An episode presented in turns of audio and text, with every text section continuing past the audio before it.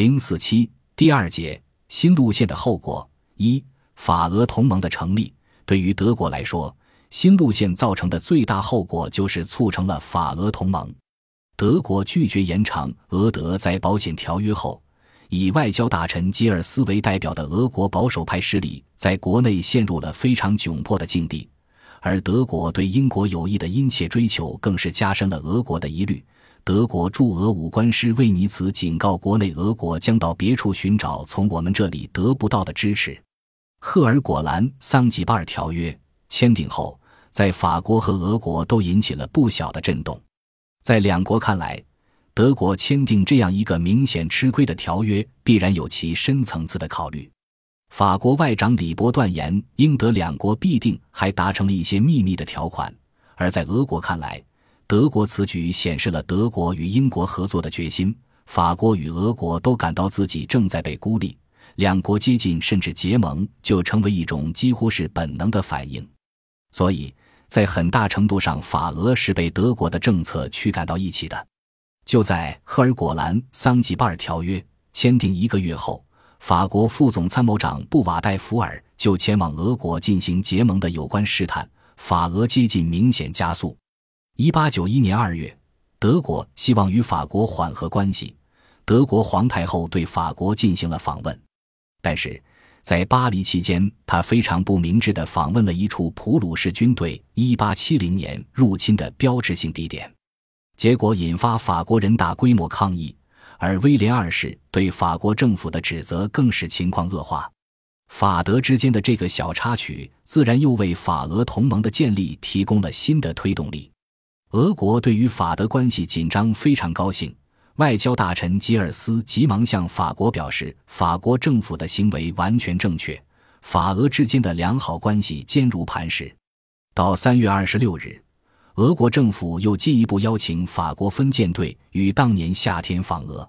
在这种情况下，法国政府急于取得实质性突破。一八九一年三至四月间。法国政府指示其驻俄大使询问俄国政府，一旦德法战争爆发，俄国将持何种立场。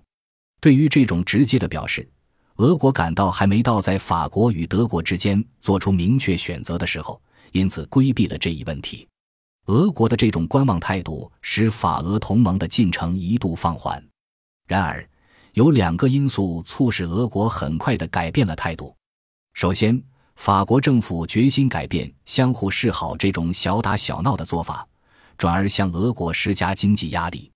在法国外交部的指示下，银行家罗斯柴尔德拒绝向俄国提供一笔价值五亿卢布的贷款。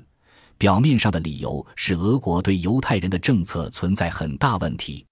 第二个因素则是英国与三国同盟之间的频繁往来。英国于一八九一年初拒绝了三国同盟提出的加强在地中海相互支持的建议，但同时又给出了一个安慰奖，与三国同盟频繁显示友谊。六月底，英芬舰队访问奥义两国，奥皇和意大利国王都造访了舰队。七月四日，德皇访问英国，受到隆重欢迎。这种表面现象令德国决策者感到舒服。但对于法俄却形成了巨大的心理压力，两国均感到英国和三国同盟的关系已经越来越密切，如不采取行动，自己将处于完全的孤立。在这种情况下，吉尔斯于1891年7月17日邀请法国驻俄大使商谈法俄结盟事宜。7月24日，法国分舰队按计划访问俄国的喀朗施塔特，受到了热烈的欢迎。8月。法俄以相互制衡的方式确定了两国间的政治协定，法俄同盟迈出了关键的一步。但是，1891年8月的法俄政治协定还不是真正的同盟，双方在应承担的军事义务上十分含糊。另外，俄国外交大臣吉尔斯作为一名长期奉行传统亲德路线的官员，对于联法抗德内心可能还是有点抵触。在他的坚持下。法俄之间许诺的相互支持，在更大程度上带有反英色彩。客观地说，此时德国如果能及时进行正确的应对，那么迟滞甚至阻止法俄同盟的正式建立还是有可能的。但是德国决策者的注意力全部集中在英德关系上，他们不仅没有严肃对待法俄同盟，反而认为这样的协定将对英国造成压力，可能迫使英国参加三国同盟，从而改善自己的地位。在对俄政策上，德国也继续犯错误。一八九一年冬天，俄国遭受了一次非常严重的饥荒。吉尔斯希望德国能给予帮助，并借机改善德俄关系，因此提出两点建议：一是希望德国银行能够参与认购俄国债券；二是希望为德俄关税条约的签订铺平道路。但德国的态度非常冷淡，这就加深了俄国，特别是沙皇对德国真正意图的怀疑。另外，德国对其境内波兰人的和解政策也使俄国吃惊。认为德国此举是要在一场对俄战争中取得波兰人的支持。更重要的是，对波兰人的共同压制一直是普鲁士与俄罗斯传统友谊的重要基础之一。德国这种变化在俄国眼中几乎就等同于完全放弃德俄传统友谊。在这种情况下，以俄国驻法大使莫伦赫姆等人为代表的主张联法抗德的势力，进一步压倒了以吉尔斯为代表的传统派势力。俄国决心建立一个正式的、以反德为宗旨的法俄同盟。沙皇亚历山大三世本人声称，一旦发生法德战争，俄国必须立即向德国猛扑过去，以免让德国在摧毁法国后再回师攻打我们。我们必须纠正以前的错误，一有机会就要摧毁德国。一旦德国被打垮，奥匈就不敢有任何举动。